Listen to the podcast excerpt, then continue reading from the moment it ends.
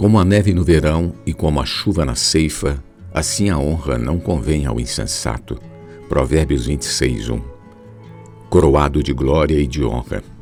Há poucos dias, um amigo estudioso de hebraico me mandou a seguinte mensagem. Fiquei muito impressionado com a palavra glória, kabod em hebraico. E ao estudar o quinto mandamento, Êxodo 20, 12, me surpreendi com a palavra honra, kabed, a teu pai e a tua mãe exatamente a mesma raiz, mudando apenas a vocalização.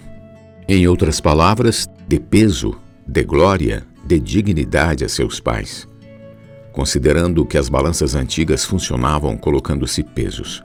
Assim cada pessoa tem um peso, assim também cada falar.